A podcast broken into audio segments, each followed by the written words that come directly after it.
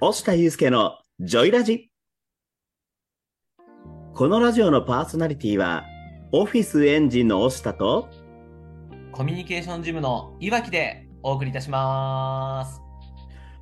よろしくお願いいたします。パチパチパチパチパチパチパチ。余裕型。第11回。はい。というところでね、今週もこのラジオをスタートしていくわけですが、はい。この押田祐介のジョイラジオをね、初めて聞くという方もいらっしゃると思いますので、このラジオについて軽くお伝えいたします。えーこのラジオはですね、声の生態師、そしてコミュニケーションの専門家として活躍されている押田祐介さんと、オンラインでコミュニケーションのパーソナルジムを運営しているいわきが対話型で進めていくラジオになってます。よろしくお願いします。ますえーまずは、前回の放送で再生いただいた方、いいねいただいた方、本当にありがとうございます。ありがとうございます。概要欄の音声目次でもし聞き直す場合、この話から聞きたいよっていうことがありましたら、そちらにリンクを貼ってありますので、ぜひ利用してください。はい。あと、ジョイラボラトリーも申し込み受付待ってます。ね、ついにね、ジョイラボもスタートしますのでね、12月から。そうですね、スタートしますね。ちょっと長々といろいろ準備期間を設けておりましたが、なんとかスタートしましたので、ついにね、スタートなので、皆さんね、ぜひジョイラボラトリーの方でね、押下さんと近い距離で関わることができるので、そちらもおすすめです。はい。と、あと、スタンド FM と前回からポッドキャストでも配信ができるようになっていってるので、えーこれからね、あの、ユーザーさんちょっと増えていくんじゃないかなということを期待しながら、なのでもしコメントとかでね、こういうテーマで喋ってほしいっていうのがあったら、それも募集してますので、ぜひともよろしくお願いいたします。よろしくお願いします。というわけで、あの、岩木さん、ちょっと聞いてくださいよ。なんか声枯れてません？声がちょっとねどっちも気になった。どごめん。あの、いつもの聞いてくださいよを突っ込めばいいのか、えっと、かすれた声を突っ込めばいいのか分かんなかったんですけど、何、何、何が起きてたんですか？渋滞してます今、僕。はいえっとね、あの、年末ではいはいはい。忘年会あるじゃないですか。ありますね。シーズンですね、まさに。シーズンですね。うんうんうん。本当にね、もう7日連続飲み会。お、7日連続飲み、毎日？?7 日連続で？毎日っすね。ああ、それはお疲れ様です。で、まあこんな声に皆さんなってるんじゃないかなと思いまして。なるほど。ああ、そういう伏線があったんですね。そうだよね。だって、今日のタイトルコールはいい声だったのに、急に、急に声が枯れてるみたいな感じだったんでびっくりしました。で、あのね、やっぱり皆さん忘年会シーズンでね、飲むことが多くなると、本当にね、あの声ガラガラになってるんじゃないかなと思ったんで。はい。なんかちょっと心が痛いです。昨日僕忘年会だったんで、はい。まさに。そうなんですよ。で、忘年会とかでね、よくお酒飲まれると思うんですけど、お酒飲んじゃうとね、やっぱりテンションも上がって、うん。ある程度ね、こう充血、声帯周りも充血して、若干こう、腫れるんですよね。腫れたところで、さらにお酒入ってテンション上がると、周りも賑やかしくなるので、声が大きくなっていくじゃないですか。なりますね。なんか声が通らないとね、ついつい声が大きくなりますもんね。そうなんですよ。だからそういった時に、声帯への負担っていうのがどんどんどんどん高くなっていくので、確かに。確かに。なので、皆さんこういうちょっとガラガラ声になってるんじゃないかなと思ったので、はい。それをどうやったら解消するかなというようなことでお話をちょっとしたいかなと思いました。教えてください。忘年会で声が枯れない方法を僕に伝授してください、今日。忘年会で声が枯れない方法っていうところで、あのー本当に、個別でね、人にお伝えしてる時も、この発声法とかっていうのをお伝えするんですけども、はいはい。ゆっくりあくび発声法と。ゆっくりあくび発声法。あの、声帯ってね、こう、あくびを、あくびした時に、こう、うわーってめちゃくちゃ響く声出ません？出ますね。確かに。あくびの時ね。自然に出ます。自然に出しているけど、結構通る声になりますね。そうですね。あの声っていうのは、実はうん、狙って出すことができるんですよね。え、そうなんですか？そうなんですよ。うんで、あくびの時っていうのは、うんうんすごく丹田呼吸、横隔膜を使って丹田呼吸が自然とできてる状態なんですよ。へえ、そうなんですか。意外です。です。意外。で、そのあくび音の時の丹田呼吸を意識するのと、あと声帯って呼吸をしてる時ってパカって開いてるんですよね。うんうんうんうん。あちなみに、初めて聞かれた方がいらっしゃったら、声帯って、声帯って何みたいな話になりそうなので、はいはい、そうですね。声帯っていうのはあくまでこう喉のところ、喉、いわゆる喉って言われるところに位置する、ある一つの器官でして、はい。ここから声が出てるわけじゃないんですよ。なんと。はい。あくまでここは原音と言われる振動を作ってる器官なんですね。うんうんうん。音の元になる振動。はい。で、振動をどうやって作るかっていうと、声帯っていうのは膜になってまして、筋膜なんで、筋膜？うん、膜になってまして、うんまあ、い筋肉の一部といいますか、要は、それが膜が合わさって擦れて、ブブブブブっていう振動を得て、それが声になっていくんですよね。なるほど。声帯であくまで振動を作っね振動を作る器官になりまして、この声帯って呼吸してる時には、この膜が離れて、一部下の方、あ、前の方かな、離れて、こう、パカって開いてる状態なんです。うんうんうん。で、これが声を出す時には、この声、えー膜が合わさって振動を作るんですね。うんうん、なるほど。要はこれが腫れてたり、あの充血したりすると、うんこのいつもふ普通に合わさってるところからさらに声を大きく出そうと思うと、この膜がギュッと押さえつけられて、うんぶつかりながら擦れるわけなんです。なるほど。だから声が枯れちゃう。こういうガラガラ声になっちゃうっていう感じなんですけど、声帯に負荷がかかりすぎちゃうってことですね。そうですね。うん炎症を起こしてそうなっちゃうんですよね。で、これを塞ごうと思ったら、あくびってどういう状況かっていうと、こうパカーッと開いて呼吸してるところに、徐々に徐々にその一番いいところ、息のところに声が混ざるので、一番いいところで合わさって振動してくれるわけなんですよ。なるほど。さらに丹田呼吸をしっかりと使えてるので、めちゃくちゃ響く声になる。確かに。だからか。なるほど。だからあくびの時の声はよく響くんですね。そういう。よく通るそうなんですよ。そういう仕組みでよく通る声が、よく響く声が出るんですけども、なるほど。なので、これをあえて狙ってあくびと同じ状況を作ってやろうっていう話なんです。そんなことができるんですか？あくびと同じ状況を作り出せるんですか？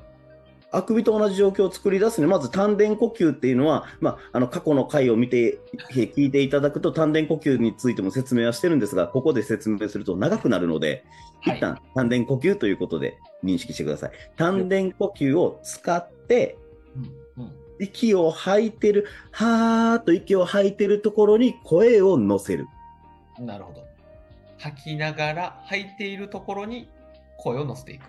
あそうです、そうです。なので、えーそうですね。例えば今、それを使わない方法の発声と、使った場合の発声をやってみますね、ここで。お、ありがとうございます。まず、使わない発声は、声の整体師をしています。押田祐介です。うんうんうん。これがあくび発声法を使ってない状態です。使ってない状態。うんうんうん。え続いてそのあくび発声法を使うと、声の整体師をしています。押田祐介です。うん。なるほど。どうでしょうか？確かに、えっと、なんですかね、1個目の音が出てくるまでに、ちょっとタイムラグがあるというか、はい。っていうのと、なんか、なんだろうな、通る声、確かに聞きやすい声ですね。そうですね。すごく相手の耳に伝わりやすい声なんですよね、これって。うん、うん、うん、うん、うん。でどうしてるかっていうと、息を軽く吐いてるところ吐きながら喋る。吐きながら喋る。今、吐きながら喋ってみたんですけど。ずっと息をはーっと軽く今、まあ、あえて音を出してますけど、はー、声の整体師をしてます。はー、押した、ゆうすけと言います。みたいな形でね。なるほど。ちょっとやってみよう。どうぞ。あ、今ですか？あれ？やらない？岩木正道です。違った感じですね。なんか今、今なんか一瞬切り替わりましたよね。息、息止めてから声出しましたよね。これ意外と難しいですね。やってみると。あ意外とね、やっぱ慣れるまではぎこちなくなっちゃうんですけど、なるほど。でもこれでできるようになりたいです。声枯れるんで。あの、ジョイラボラトリーでしっかりお伝えしていきますので、はい。ちょっと本当に助けてください。そのね、すぐ、日々話してると声やられちゃうので、はい。あの、できるようになりたいですね。そう。なので、これって、例えばお酒を飲んで、声帯が充血した状態でも、その状態で一番いいところで振動してくれるので、うん、うん。まあ、声枯れの被害は少なくて済むなっていうところですね。なるほど。で、お酒を飲むと充血しちゃうんですか？もう声帯が。あ、声帯がね、やっぱり充血しちゃいますね。そうなんですね。その上で大声で喋るので、負担がえげつなくなって、まあすごい過度な負荷がかかって、結局朝起きて、朝起きると、あー声がやばい、声がやばい、声がやばいっていう感じになるんです。なりますね。カラオケとかまさにど真ん中なんですね。じゃあ、お酒を飲みながらカラオケで何の意識もせず歌ってしまうと、喉がやられるのはこれと同じ現象ですか？一番最悪なパターンですよね。やっぱり、やっぱりです。だからやられるんですね。カラオケの翌日は、あーってなるんですね。そうですね。ちなみに私も昨日散々お酒飲みながらカラオケ何曲歌ったんだろうってしてるんですけど、この声です。あ、へえ、すごい。すごいな。やっぱ全然違いますね。全然ちゃいますね、やっぱりその負荷の、負担いかに、こう、よくね、喉を強くするとかって言われるんですけど、喉ってね、うんうん。ああ、でも、すごく、ごく稀に特殊な方はいらっしゃいます。というと？あの、明石家さんまさんの声の出し方、私からすると、声いつ出なくなってもおかしくないのに、延々とあの声が出続けるっていう、一回解剖してみたいなと思ってるんですけど。ちょっと研究対象みたいになってるんですね。ねえ、ちょっとあれは不思議で仕方がないんですが。なるほど。そうか。で大事ですね。この年末、ね、まさに年末。まあ新年会とかもあると思うので、はい。お酒を飲みながら話すとか、お酒を飲みながら歌うなんてことがね、多くなると思うので、ぜひぜひこの声の出し方、息を吐きながら声を乗せるっていうね、ところが大事なんですね。そうですね。あともう一つこれの利点としては、一旦息を吐くことを意識することによって、はいはい。喋るペースが落ち着くんですよね。あー、確かに確かに。その吐きながらを意識すると、そうですね。なので、あの、あまりこう、早口になりすぎずに済むので、相手に、その、や、話の会話の内容も伝わりやすくなりますより。うん、うん、うん。なるほど。いいことずくめですね。そうですね。なので、ゆっくりあくび発声法っていうものは、皆さんぜひ取り入れてほしいなと思います。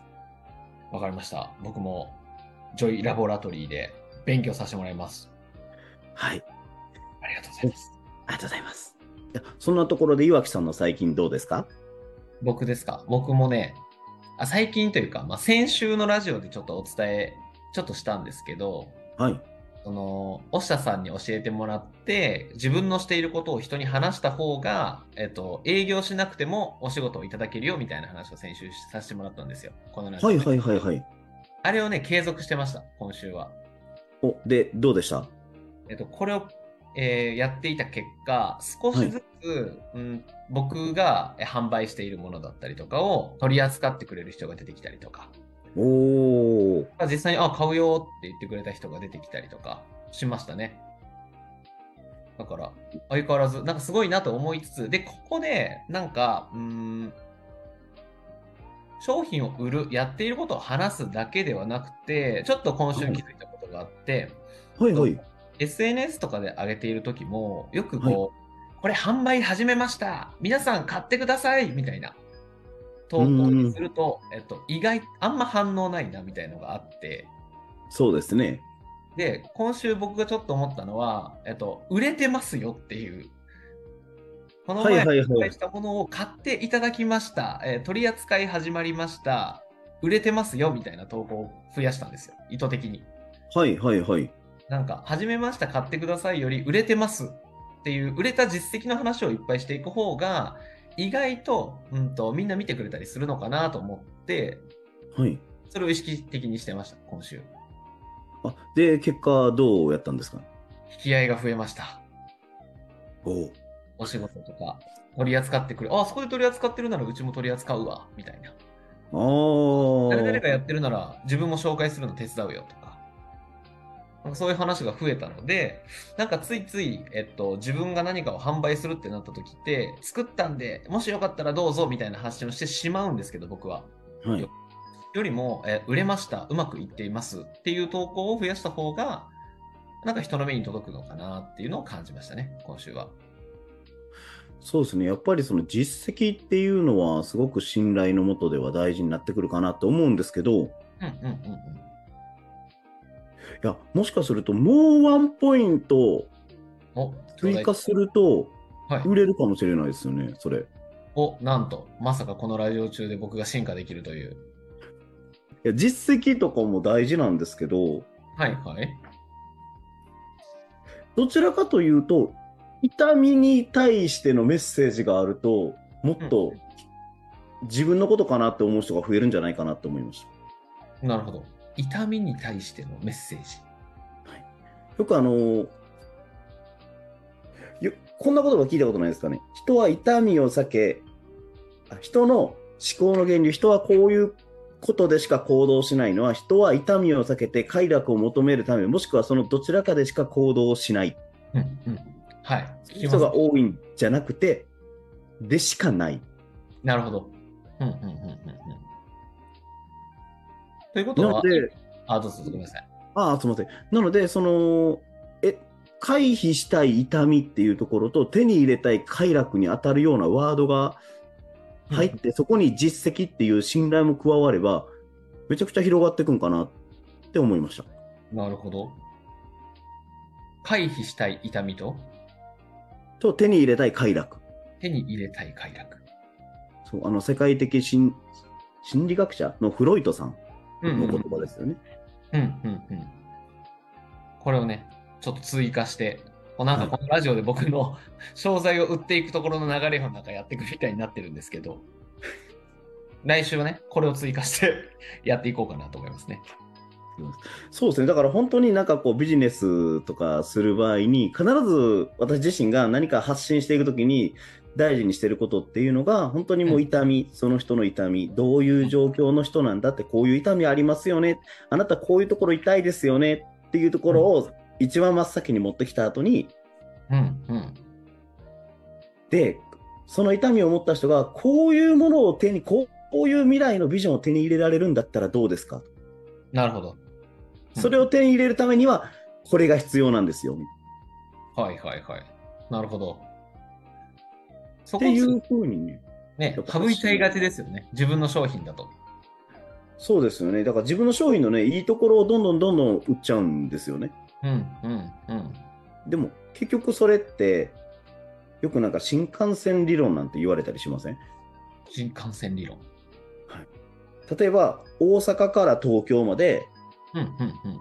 新幹線、今に、一番、ん ?2 時間半ぐらいですかね。そうですね。それぐらい。早いので。うんが、確か、え？片道 ?2 万3000ぐらい？そう、えっ、と、どこからですか？あ、大阪東京間ではい。ここまで2万円ぐらいじゃないです2か。万円ぐらいですかね。うんうんじゃあ2時間半で2万円って新幹線もっと乗りたいじゃないですか。新幹線めちゃくちゃいいですから。座席もいいですよ。だから私は新幹線もったいないので、これは東京大阪か8時間かけて全部の駅止まるんです。地獄ですね。全部の駅止まるんです。だから4万円ください。うーん。うんだって新幹線みんな乗りたいですよね。うんうんうん。これ新幹線を売ってますよね。新幹線に乗ることを売っているってことですか？売ってますよね。うんうんじゃなくてみんなが手に入れたい快楽って東京か大阪東京間をいかに早く着くかっていうところその未来を手に入れたいから2万円っていうお金の価値が発生するわけですよね。そうですね。早く移動するということにお金を払っているって感じですね。そうですね。うんうん。そう。だからそれが意外とそのどうしても新幹線売っちゃう人めちゃくちゃいるんですよ。ああ、そうかも。無意識にやっていると、そっちを売ってしまうかもしれないですね。そうですね。だからそこをね、あの、売ってる方、まあ異業種交流会とかでお会いしてても、うんうん。そういう方が非常にたくさんいらっしゃるので、なるほど。もったいないなーっていつも思うわけです。おなるほど。でそういう方に、大下さんは営業をかけていくわけですか？あそうですね、そういう方に、いや、もうちょっとこういうふうに言った方が伝わるんじゃないですかね、みたいなとことか、で、うん多分そういう方に、売れてます？みたいなことでね、なるほど。そっから入るんですね。それ、あの、伸びてます？売り上げみたいな感じで、そうんの、二人でその後お会いした時とかに話をするんですけど、いや、全然売れないんですよね。